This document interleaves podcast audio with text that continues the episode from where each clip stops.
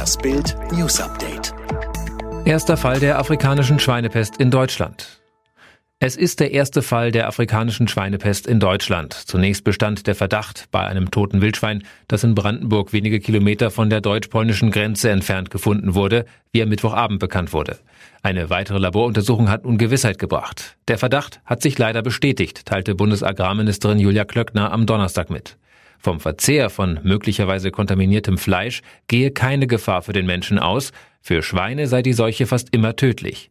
Bei den Bauern herrscht große Sorge vor den wirtschaftlichen Auswirkungen, denn nun können Exportstopps für Schweinefleisch ins Nicht-EU-Ausland drohen, zum Beispiel nach Asien. Mehr als zwei Drittel der Tierwelt seit 1970 vernichtet. Erschütternde Zahlen im neuen WWF-Report. In den vergangenen Jahrzehnten sind viele Tierbestände um mehr als zwei Drittel geschrumpft. Der Rückgang bei rund 21.000 beobachteten Populationen von Säugetieren, Vögeln, Fischen, Amphibien und Reptilien zwischen 1970 und 2016 betrage im Durchschnitt 68 Prozent. Das geht aus dem am Donnerstag veröffentlichten Living Planet Report 2020 der Umweltstiftung WWF und der Zoologischen Gesellschaft London hervor.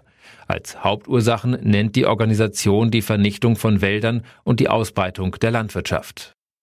Warn-App funktionierte beim bundesweiten Probealarm bei vielen nicht. Gut, dass es kein Ernstfall war. Panne beim ersten bundesweiten Probealarm seit 30 Jahren. Die Warn-App Nina hat am Donnerstag bei vielen Nutzern nicht funktioniert. Die angekündigte Warnmeldung erschien zunächst nicht.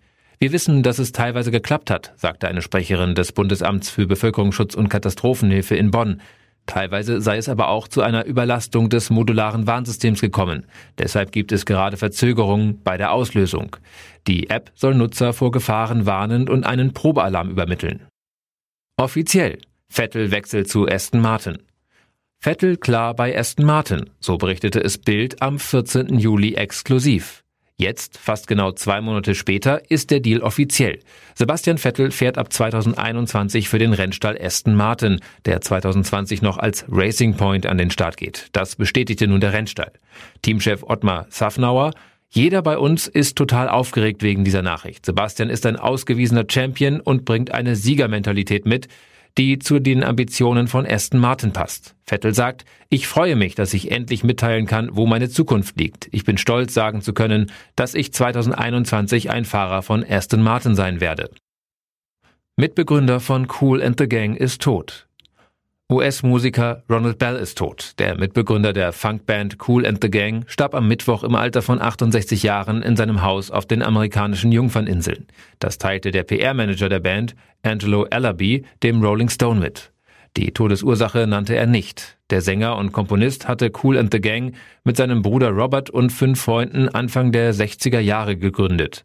Zu den größten Hits der Band gehören Celebration, Jungle Boogie und Ladies Night. 1978 gewann die Band einen Grammy für die Musik zum Discofilm Saturday Night Fever mit John Travolta.